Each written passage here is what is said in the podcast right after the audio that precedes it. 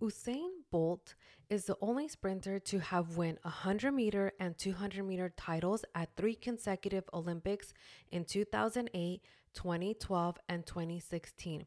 He is quoted saying, You can be really fit, but if you're not mentally prepared for the challenge ahead, at times you will fail.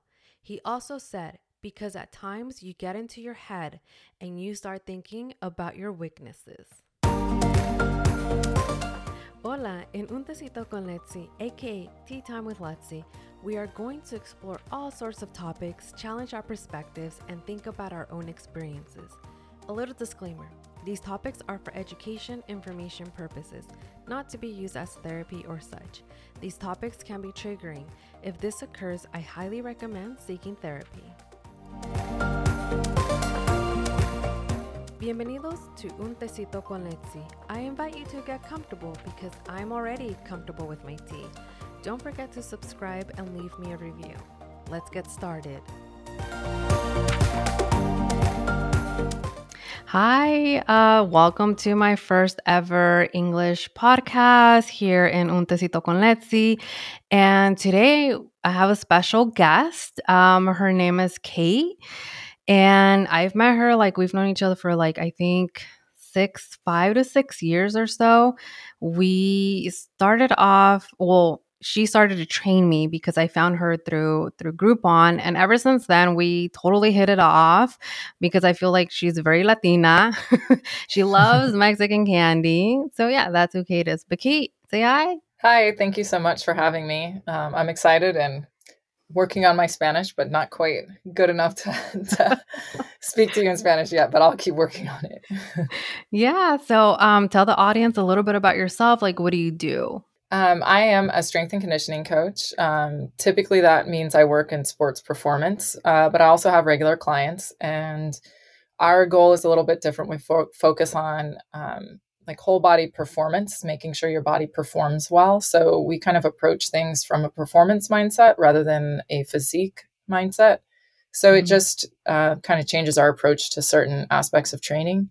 Yeah. Um, yeah, yeah, no, definitely because your workouts are intense and after I complete like one of your workouts, it's I'm like sweating. And my husband says the same thing too. He's like, "Dang, her workers are really good, especially when it comes to like the arm workouts and stuff." So, we've been doing it. Um so yeah. Now that we're talking about kind of um exercise, for everybody it can be tedious, especially at the beginning of it, ¿no? Entonces, este el, el ejercicio, we don't, sometimes we hesitate to start, but we don't see the benefits, right? Los beneficios of how it can really help our mental state. I don't know. What have you seen in regards to working with athletes, Kate?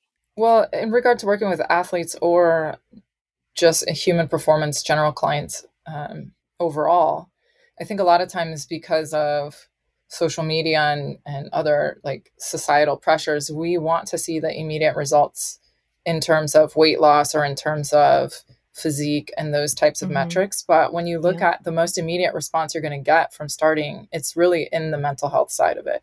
So you'll see improvements in that regard probably quicker than you would those physical changes like weight loss and a lot of and that's where human on my side the human performance side is more focused on the internal, the physiology and changing those internal states. And it's less focused on your weight and your body yeah. image. It's more overall on the performance of the human body as a whole. So I would say if they, people who are just starting out and finding it challenging, like ask yourself where your frame of reference is. If you're finding it mm challenging because you're not seeing those results and those metrics in terms of weight loss or endurance or strength gains those kind of physiological adaptations take a little bit longer than than maybe if you start asking yourself did this improve my mood today? Do i feel more energized? Do i feel more rested? Did it help me sleep mm-hmm. better? Do i feel like making better nutrition choices? So mm-hmm. overall is it making a better uh, a more immediate impact on your your mindset day to day then and then eventually those other physical changes come along but just the nature of the human body those take a little bit longer to, no, to get that, established. That makes sense because I think that after a heavy day at work for me, and, you know, I usually tend to work out in the evenings.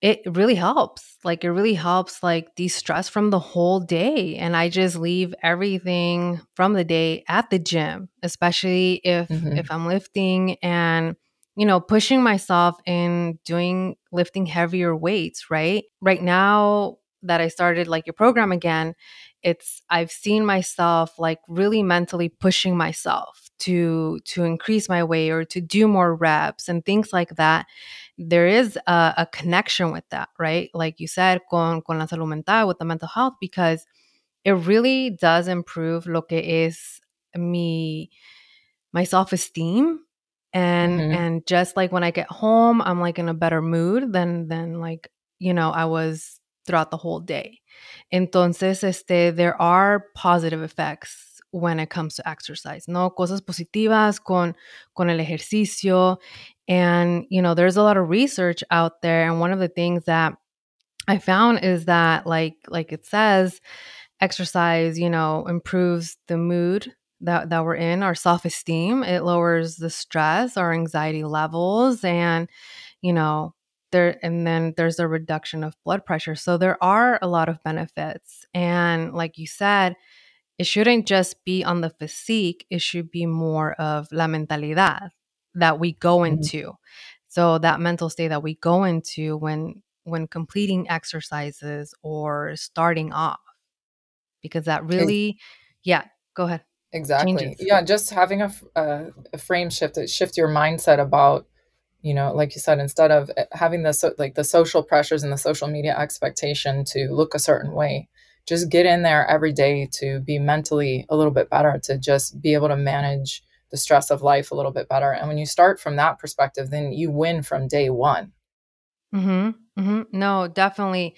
And I mean, there's probably days that maybe one doesn't want to work out. No queremos hacer ejercicio because we're so tired. But once you push yourself to go, you feel so much better. Like you yeah. really do. Well, and it's it's like you said, the the discipline adds an aspect of confidence in your capabilities yeah. that you'll take with you to work the next day. You'll take with you the next month into your family, your relationships, all those different things. But the the discipline of, you know, and there's times too where I don't want to work out, but instead of just not working out, you can say, okay, mm-hmm. well, today was you know, a really bad day at work, or I'm just ex- emotionally exhausted from whatever happened, and it's like, okay I'm just going to go walk. I'm going to take this hour and stay consistent with my habits and my schedule. And I'm just going to go mm-hmm. walk and I'm just going to blow off steam and I'm just going to get into this better mental state. But you can still use exercise to do that. And so instead of breaking the habit, and, you know, because part of it is becoming a little bit ritualistic, is what helps. Mm. Um, it's yeah. what athletes really do. A lot of athletes have funny like rituals and superstitions but it's it's the ritual that helps them stay yeah. with the habitual nature of performance. And so once you just get into that routine instead of breaking mm-hmm. the routine because you're tired just go just make it simpler but keep on the schedule. Just say i'm going to walk today or i'm going to go even if it's like a terrible day i'm going to go to the gym and i'm going to sit on the floor. You might sit on the floor for 20 minutes but i bet at some point you'll get up and do something yeah, no, definitely. And it's interesting because where I work out, they have that same mentality where it's strength and conditioning. So mm-hmm. kind of like the same concept that that you have. And I've seen I think it's past summer. Yeah, I saw like football, a football player, right? And he was training there and it was like more strength and conditioning. And then this other guy, he um was working out to Spanish music, like escuchando salsa and I'm just like you know, I want to I want to dance now. just listening to the music. yeah. It's like you said just getting into that mental state and yeah. And also well, yeah, go ahead. Mm-hmm. No, I was going to say that's a great point too. Music is a great um, motivator or a, a, a, tool for arousal. So if you feel mm-hmm. like you don't, you're not motivated, right? Mm-hmm. You can put yourself in an emotional state that is more motivated by selecting a music that gets you going. And whatever day it is, maybe it's like really angry music, it doesn't really yeah. matter. It's a tool to right. get yourself into a mental state. And that's why in the performance side, we do use music a lot. And we, there's even like cycling is really good about mm-hmm. cycling classes. They're really good about using the tempo of certain music to get you to go faster or harder. And then they'll slow it down on times when they want the cadence slower. And mm-hmm. it's true that we naturally kind of move rhythmically with the music. So music can be a way to influence your behavior when you feel like I'm not motivated. You just find whatever playlist is going to get you yeah. in the gym and it's music is a really powerful tool. Yeah, definitely. And one thing that I saw here in one of the articles that I, that I found in regards to like mental health and and exercise was that it also helps with cognitive conditions like Alzheimer's. Yes, absolutely. You know? Yeah. So, you know, whenever you're doing particularly strength training, um, you release uh, growth factors. Insulin like mm. growth factor is one of them. And this is a growth factor that, you know, is necessary for the growth and development of skeletal muscle. But it also makes sense that it, because it is a growth factor, that it also helps regenerate neurons. So it, it oh. helps with, oh. yeah, brain growth and, oh, and wow. kind of starving off degeneration of the brain as well. So, you know it's those same factors that are circulating in the bloodstream when they get to the brain they also help regeneration of neurons too. So it kind of makes sense that the physical stress and the hormone release that we're, we're used to for exercise for growth and development it also helps the growth and development of the brain. That's interesting. I i never thought about that in regards to kind of helping our cognitive like alzheimer's right? Like conditions like alzheimer's and maybe well, I don't know if there's a study been done for, for like Parkinson's, but you know, with dementia too, right? Like, yeah, there, and actually, that.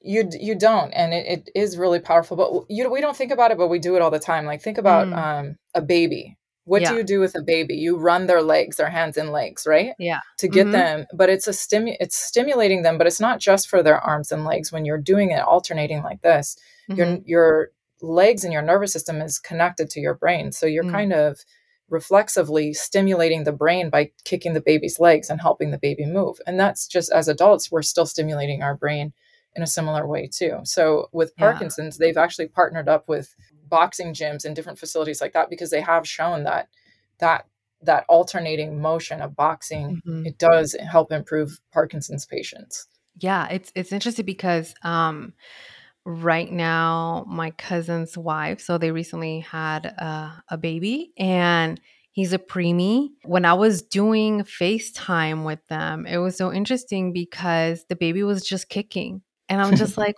what? Like he's just a baby? But like you said right it also his brain is probably stimulating like that kid mm-hmm. and so that's gonna help him you know grow to be healthy yeah. right like his brain mm-hmm. to to become a little bit stronger but you know a lot of us no pensamos en esto we, we don't think about it but it's something that like i think una cosa que dijiste is one of the things that you said was that like even a 30 minute walk or just something just going for a walk the most simplest thing ever it's it's a form of physical movement mm-hmm. that that's going to help and so one of the also things that I found is that, you know, it helps like with anxiety when when, you know, we're exercising and things like that and it also helps with like depression cuz like mm-hmm. you were saying earlier is that que, you know, our brain is being stimulated. Yeah, it does. It's certain exercise does release um, certain endorphins, mm-hmm. um, and then I mean, depending on depending on the pathway that is causing um, depression or you know there's the brain is really complex so mm-hmm. it's not necessarily to say that it, it can cure it but can definitely help alleviate some of the symptoms and a lot of people would perhaps prefer to use exercise rather than pharmaceuticals in situations where it's possible so of course you always right. have to discuss that with your doctor but um, it, it mm-hmm. does it does help alleviate some of those symptoms of depression but in some cases i mean I, I, feel like it's it's only fair to say that in some cases it is yeah. acting more like a, a, band-aid rather than fixing the actual problem and you know there are cases where medication is absolutely necessary. Right. But, no, um, yeah. but not always. Sometimes it can just be physical activity could can make great improvements. Yeah. Yeah definitely. One of the things that um, has recently happened to me was i stopped working out i think for like two weeks but before that, I was working out like maybe three to four times a week in regards to strength training, so doing weights. And then um, once a week, I was in Pilates to work on my core, right, and mobility. And but for two weeks that I was not working out, it really impacted how I felt about myself, one. And then it really affected, like, obviously, like my mood. So, right. Cause that's also um, how how I felt about myself. And I was really kind of like depressed because I wasn't pushing myself to go to the gym, but it was because, you know, I was unable to due to certain conditions. It's not like I didn't want to, right? It's just like I just couldn't. And even to take maybe a, a walk, simple as a walk, it was, I was drained phys- um, physically, like in a sense, like I had no energy, like just carrying laundry. I was like, you know, I would set down the laundry and take like an hour break because that's how physically tired my body was. And so, again, I started after those two weeks, I started back again to go to the gym, but obviously I had to start slow, which is mm-hmm. hard for me because I'm so used to like starting high, like basically on this high. And then or where you like, left off. Right, exactly. and so that's really hard. Like it really takes a hit on your mental state. Yeah, I two things on that that come to mind. Um, yeah, I think number one, having some grace with yourself. You're not always going to be able to stick to the schedule, and even with our athletes, we talk about being flexible, and being adaptable yeah. to schedule changes, and not being so ritualistic that you beat mm. yourself up when you mm. can't be on that schedule. Yeah. Um, and and listening to your body too. Sometimes you do need more rest and recovery, and there are a lot of things in our life that happen that we can't control um, you know, I this weekend I was had a rough week. It was kind of an emotionally draining week. Oh, lots oh, no. of like emails and things like that. And I, I was in your same situation where I was really physically exhausted because of, mm-hmm. you know, how emotional the week was. So sometimes that is going to happen. And sometimes the rest and recovery is going to do you more good than forcing yourself to stick to the schedule. Mm-hmm. But the second point I wanted to bring up is when it's not due to um, like physical exhaustion, and it's more of a discipline thing. I think a lot of times anxiety in our life comes from when our life feels so chaotic that we don't have any semblance of control. The one thing mm-hmm. you can control is your exercise res- regimen or mm-hmm. you know getting out walking, going to you know just some sort of aspect of of ownership of this is mine, this is my time, this is the one thing in my day that I can control, mm-hmm. especially mm-hmm. when life gets to those points where it's really kind of chaotic, which we've all been through mm-hmm. times like that. So having some semblance of ownership of something, sometimes that can be exercise can be like your rock. This is like the this is mine. this is my time. And if everything else in the world is crazy, this is one hour where it's not. Yeah.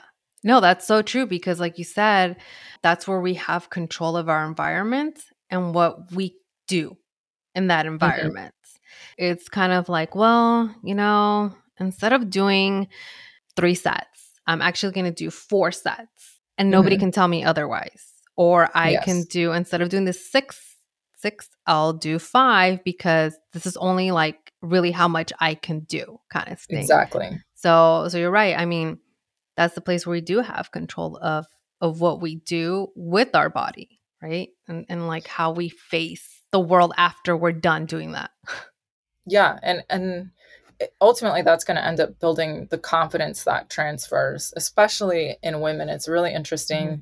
what i've seen with working with female athletes or, or female clients when it's performance based that discipline of pushing yourself or understanding the decision making process like no saying no is also important that mm-hmm. i've had mm-hmm. enough mm-hmm. and this mm-hmm. is all i can do today yeah but watching that that ownership uh, in the decision making process when to push mm-hmm. when not to push and watching that transfer into better boundaries in people's personal life or um, pushing through being able to the, the capacity to handle more stress on every day just from the decision making process alone so separate from any physiology just yeah. uh, the decision making the confidence in the decision making for yourself is mm. it's really incredible to watch particularly yeah. with women and strength training that's so i think you just hit on two key points which is boundaries which a lot of us lack in.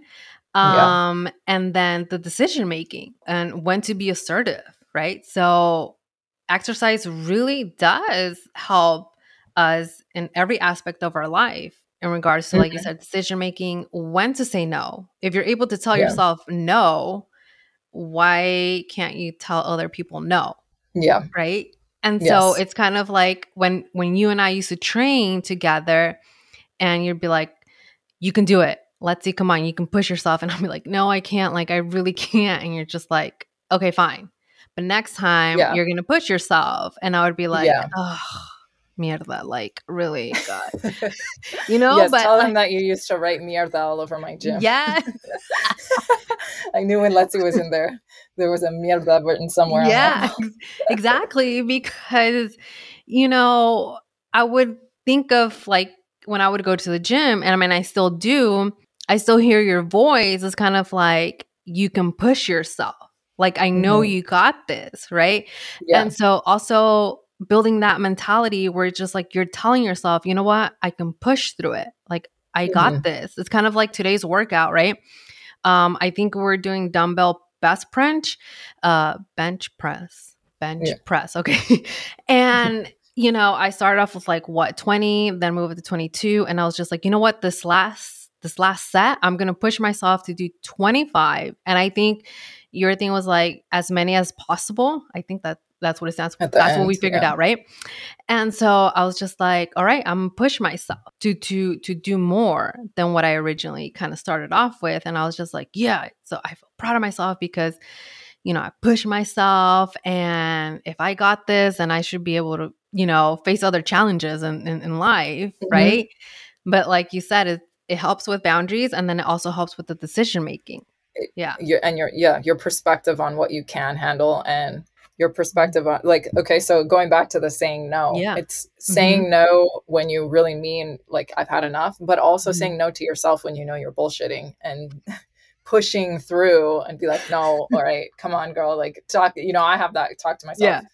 as well where it's like all right uh, kate you're bullshitting get over here yeah. and do this like i hear my myself lecturing me so it's say, saying no cuts both yeah. ways. It's you know it it's does. no when you mean it, and it's also no to your own bullshit, and when you can mm-hmm. push through and and learning that that boundary is usually higher than we think it is. That what we're capable of is usually more than you know. We get to that uncomfortable yeah. point and we want to stop, and realizing that that uncomfortable point is nowhere near what your capacity is. That mm-hmm. is what's really enlightening about mm-hmm. about physically working out and right. taking that into mentally what you think you is your max mm-hmm. which you can actually handle mentally too. So it, yeah. I love to see how that translates from the weight room to life, the mental tolerance in life. Mm-hmm. Yeah. Yeah, definitely. And and I think like one of the key um, points right now that I've taken from Pilates and then working out, even though you would tell me during our workouts, like, breathe, let's see, breathe. Like, and I'm just like, I'm breathing.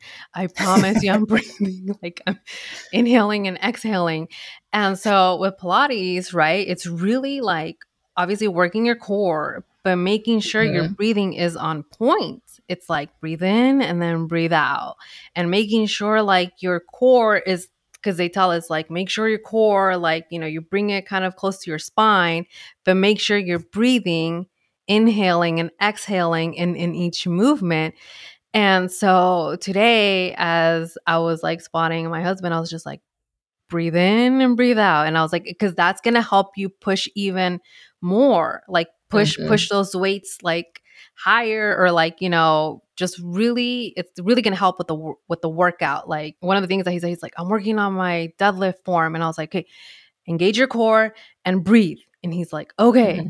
And so after that, my breathing has improved like just just taking from pilates and implementing that into my my workout regimen like i mean obviously i'm working on pilates but in my strength training and even though you told me like multiple times but now i'm just like okay i have to be I have to be intentional in in in like engaging yeah. my core because like breathing and that oxygen is like it really helps to calm you down yeah. So like like with the breathing, like, you know, right now that we're talking about it, and you know, one of the things that I have realized when I do work out and I'm holding my breath, and every time you would catch me holding my breath, what I was doing, like I think a squat, and you would remind me to breathe, it allowed me to to have my mind and my body in sync with with the movement because I felt like when I was holding my breath, I felt like my body was tensing itself up, obviously, because I wasn't breathing. So there was like this lack of maybe oxygen. I don't know. You can correct me if I'm wrong, but yeah, I just no. felt like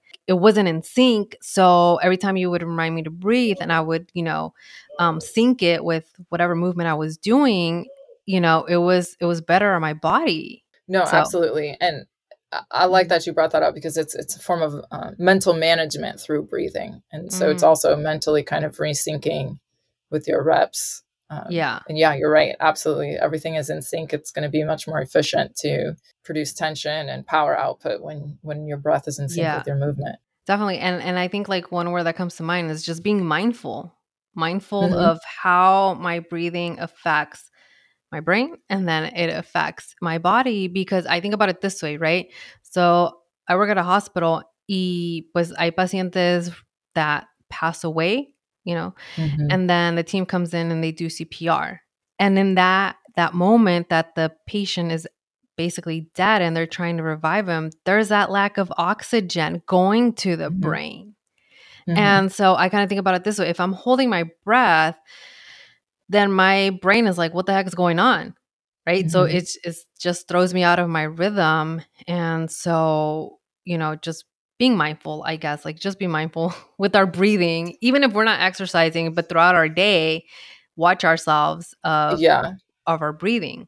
That's a really powerful analogy. And I never um, looked at it like that, the mental management perspective even even in daily life when mm-hmm. you take that moment of pause and ask yourself am i like you're mentally killing yourself by mm-hmm. not taking that moment of pause breathe reset and then approach the day again with you know a fresh mindset but yeah. you know when you parallel it like you just did it's like really it's yeah. really powerful how taking that moment and just breathing yeah. can be really effective in so many ways out even outside of the weight room Exactly, because I mean, man, this this quality of air though, it's horrible.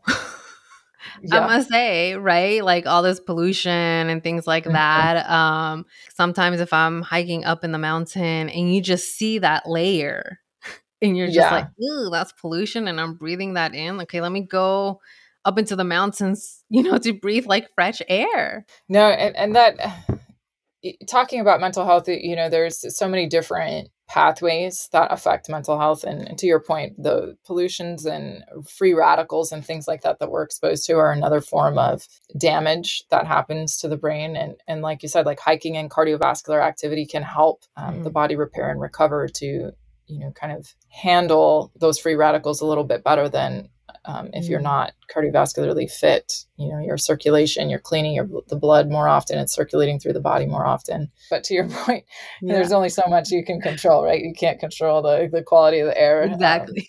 um, but exactly. yeah you can control the the fitness aspect. Yeah no cardio. You know me. Freaking hate cardio. I hate yeah, like my former cardio is like just going for a walk, like just sprint walk or mm-hmm. something um or you would have me do sprints and i'd be like okay that's enough like that's and that was like working up my heart and my and my lung i was like oh i feel like a viejita like i just feel so old because it's like it's so tiring and just even yeah. thinking about it i'm already tired but you know when i lived in arizona i would go up to flagstaff and it was like a whole different scenery, scenery from flagstaff to to Phoenix. And so you were just up in the mountains hiking. And so I was like really being intentional with my with the oxygen I was taking yeah. in. Right. I was like, this is fresh air, you know? Well, First, yeah, yeah, being at altitude too is definitely more of a challenge. Um, exactly. For sure. But like you said, um, your environment too, just removing yourself from like the hustle and bustle and reconnecting mm-hmm. outdoors in a mm-hmm. peaceful environment that's it's not stressful. That in itself can can help the your mental state too just being outside in nature in an environment that is not less chaotic and more calming. No ex- exactly. I mean for me like like you said yes all those all of the above what you just said help help me like when when i would go hike up to flagstaff versus like hiking north mountain which is still difficult for me yeah. to do even though i've done it multiple times but it's just that that incline that i'm like oh, me yeah. muero, right? Yeah. Pero, but, but it was it was helping me in in my heart, like just pushing my heart. yeah, helping your heart, helping yeah, mentally yeah. and then it's almost it's almost like um you know whatever you're facing that hill is like literally your mental obstacle whether mm-hmm. whatever it is in life or whatever it was that week and just mm-hmm. it, it's almost like a another way to it's to overcome the challenge mm-hmm. that you were facing that week and and whether or not you're thinking about that challenge at the time but yeah. it, kind of models that and so it's, it's another sense of accomplishment yeah um, i'm, I'm the like same that. way yeah i used to have this hill whenever my days got where i was just like uh, i have had enough of people and yeah i would just go to this hill but it was my i call it my secret hill it's mm-hmm. uh, a hill on a trail out here that not too many people know about so it was kind of isolated from everyone and I could just mm go and be alone and just be without the hustle and bustle. And mm-hmm. yeah, absolutely like what you said, you know, some days I would conquer the hill, some days the hill would conquer me, but just being out there and you're doing yeah. something physically for your body, but you're also kind of providing yourself an environment to disconnect from all those stressors too. Exactly. We're not saying que tienes que hacer ejercicio every day. We're not saying that you have to do exercise every day, like, you know, strength training, um, to increase your performance, what we're saying is kind of like if you do exercise, even if it is walking around the block or something, um, be mindful first of like your breathing and then listen to what your body's telling you how much you can really push yourself. Like if you did one block this week and the next week your body's like you know i think we can do more and just just continue on. Obviously that walk is really going to help you navigate life and like, and like kate was saying it's like the mountain would would what was it conquer you versus you conquering it right some days but just taking that moment and just be like it's gonna be okay and, and mm-hmm. i think mm-hmm. that's the hard part too is like because you said to be graceful with ourselves and i think that's a key point where it's donde somos bien hard on ourselves. Yeah. Just every day. Not not even like mm-hmm. exercising, but just every day we're just really hard on ourselves. And like you said, it's like that side that hustle mentality can mm-hmm. be toxic too. If yeah, we're just thinking absolutely. about that and not thinking about ourselves. Yeah, absolutely. You know, it's for that reason I don't some people like to have everything in their calendar. I have meetings and obligations in my calendar, but I mm-hmm. purposely don't put my workouts in there Mm-hmm. I don't want it to feel like if I miss it, I don't want to feel like in the same way if I miss that meeting, the yeah. obligation and the, the penalty of missing a, a business meeting versus mm-hmm. missing that that walk because I maybe I need to miss it this day. Mm-hmm. So I mm-hmm. purposely don't put that extra pressure of scheduling it in. But I yeah. know that I have this time from like 8 to 10 p.m. where I can do my thing, what I whatever I need to mm-hmm. do. And so I kind of leave it now now that i'm not an athlete in my adult life i kind of leave it like okay what do i need to do today and i hold myself accountable like we talked about boundaries earlier you know sometimes i mm-hmm. know when i'm bullshitting and sometimes i know when i need that break but yeah. allow myself the flexibility so that i don't feel oh i had this scheduled and i didn't do it and i don't want to add that stress my what should be right. my stress relief becomes yeah. more stress by missing it so i I, I just kind of block off a window but i don't schedule my workout for me personally Mm. It's just mm. because I, if it's in my calendar and I don't do it, then I feel right. the stress of missing a meeting. That makes a lot of sense because there's also this mentality. Maybe we can talk about it later on, uh, Kate, where it's kind of like um, I think I saw a TikTok where it's like, oh, the people that work out between like five and I think eight a.m. or something, or like nine, their mindset is on point. And then like you know, and then they go by like sections of hours and it's like oh the evening workers are the work you know workout people want to be the people that work out at 5 a.m and i'm just like well i'm an evening workout person but i think I think I have a good mindset. I, I don't know, like yeah, what the hell? well, and that's the that's the kind of the toxic nature of social social media is that yeah. they they they want to brand everything and it's not uh, it's when it's about performance they're saying mm-hmm. okay 5 a.m is like the, now it's become this brand of like the early riser and that grind yeah. mentality and when it when it's about maximizing your human performance mm-hmm. it's that's all it should be about it's not when oh so now we're defining as like oh my human performance can only be maximized at 5 a.m yeah. like that's bullshit mm-hmm. that's not true if we're mm-hmm. trying to mm-hmm. maximize your your performance mm-hmm. as a person yeah however that gets done if we're improving our performance metrics whether it's mindset whether it's yeah um, you know cardiovascular health whatever those performance metrics are if it's improving it's improving period it doesn't mm-hmm. matter how mm-hmm. necessarily it gets done like we talk about that with athletes all the time like especially in cases of injury there's always mm-hmm. an mm. alternative way to get the job done there's multiple ways to get it done yeah. it's it's about the overall are we getting better every day? Mm-hmm. it's not what mm-hmm. like okay you can only get better before 5 a.m that's, trash that's not true I'm telling you, this is like a whole. This can be like a whole different like podcast because I I'm just like who who cares if you work out, you mm-hmm. work out whatever there's sometimes yes mm-hmm. and there's constraints that we that are sometimes out of our control like what if you have a job like for me i'm working with athletes at 5 mm-hmm. and 6 a.m mm-hmm. i can't work out so does that mean like no that's not doesn't it doesn't mean anything for my personal like oh i don't want it because i no we're working yeah. we have other obligations or if you have mm-hmm. kids and you're getting them ready for school or you know whatever the situation is that's yeah. th- that's where i feel like social media can be kind of toxic in that way and and that's why i always in in the performance setting we're always coming from what are our performance metrics yeah and then focus on that if it's i'm doing and then focus on also your mindset which is right. kind of where we started this conversation is e- the immediate result is the mindset and that's going to mm-hmm. be the most powerful foundation that you can have See. and just getting away from all this this bullshit on social media that's yeah. most of it is is not true and then it, it's uh, altering our mindset and mm-hmm. taking us further away from our performance goals. Yeah exactly. I guess like in summary now uh, as we end this podcast is that mental health and exercise go hand in hand because it helps like one boundaries right? 2 mm-hmm. um decision making like like you were talking about kate.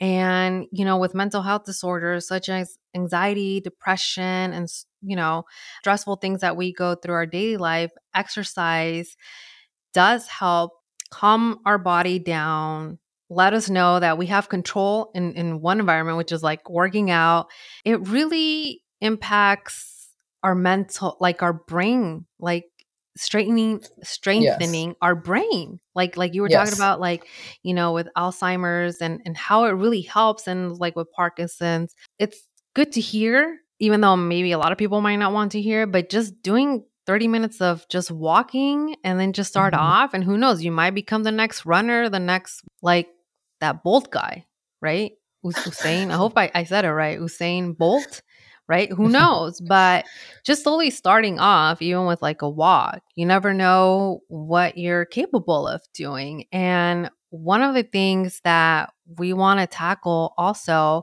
is our load management and our social media as Kate was talking about how that much how that has influenced our lives and in our next podcast Kate and I we're going to be talking about this these topics and how that also affects nuestro nuestra salud mental, like just just our mental health. Because trust me, I know a lot of us we do that uh, that scrolling, and and it really affects us when we do that. Mm-hmm. Thank you so much for having me. We'll thank you, Kate. Yeah, thank you, Kate, for being here. I enjoyed our conversation. Like, geez, I felt like we were back at the gym talking. I know.